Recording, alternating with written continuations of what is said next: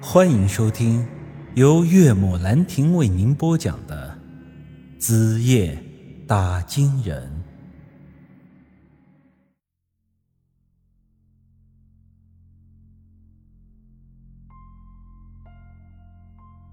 其实这件事，我早就深思过了。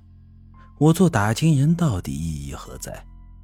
一些所谓的好人做慈善、做好事。受人称赞，赢得一世的好名声，有的甚至是名利双收。想到这里，我以前也一直觉得自己亏得慌，因为我做打金人无非是为村里人做些事情，但谁又知道这些呢？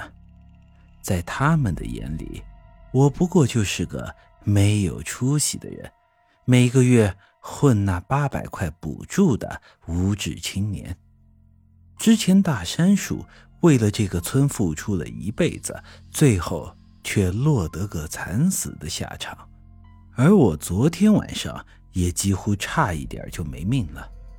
这样下去，很可能会步大山叔的后尘。不过。我最后还是做出了决定，我这个打金人我是当定了，不是为了什么狗屁的济世救人，也不是为了什么好名声，只是因为大山叔的托付，为了我脸上的这只阴阳眼。而且我做打金人不一定就要像大山叔那样孤寡一生，不一定要受尽疾苦，我走了一条不寻常的路。但我照样是可以娇妻在怀，家财万贯，名利双收。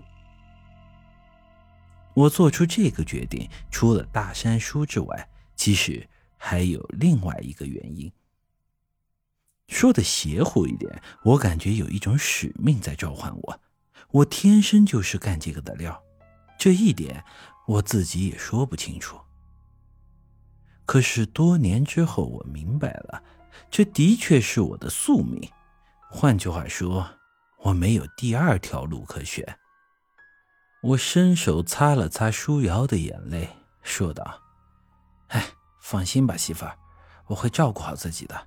只要你和妈在，我就不会死。就算是……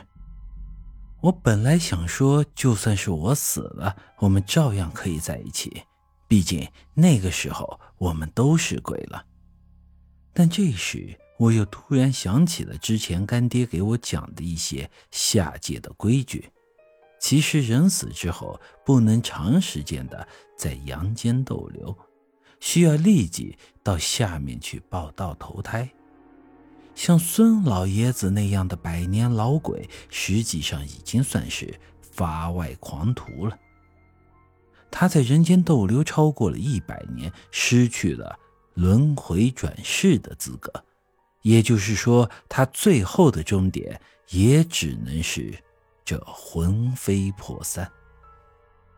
而我们平时说的亡命鸳鸯根本不可能存在。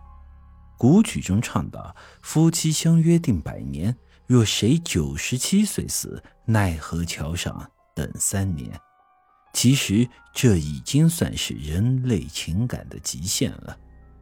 所谓的天长地久、海枯石烂，根本就是瞎扯淡。所以说这话的时候，我当即联想到了一个问题：舒瑶有三百多年的鬼灵，比这孙老爷子可还多了整整两百年。他当初死了，为何没有去投胎呢？他现在是不是也没了这轮回转世的资格？我和他之后又会有怎样的结局？这其实是我一直都好奇的事儿，但是舒瑶从来不跟我提起，我便也不好多说。他尊重我的决定，所以我觉得自己也该尊重他的隐私。之后的问题之后再说吧。重要的是，他现在能天天在我的身边陪着我。有的兄弟可能又要说了：“这他妈的磨磨唧唧都讲些啥？不就是一件很简单的事情吗？男人在外面受了伤，回家之后老婆看了心疼了。你这他妈的怎么连亡命鸳鸯、天长地久、海枯石烂这些肉麻的玩意儿都给整出来了？我要说的是，其实我也不想肉麻呀，但是这天发生的事儿实在特殊，舒瑶这么一哭，可以说是我人生的转折点。而二狗家这档子事儿一过去，我所担心、最害怕的事情，终于还是来了。你且听我慢慢跟你讲。经过媳妇儿的细心照料，我身上的伤很快变好了。之后，我去了二狗家，找到了他们娘俩，告诉他们这阴胎借命的事儿应该已经算是过去了。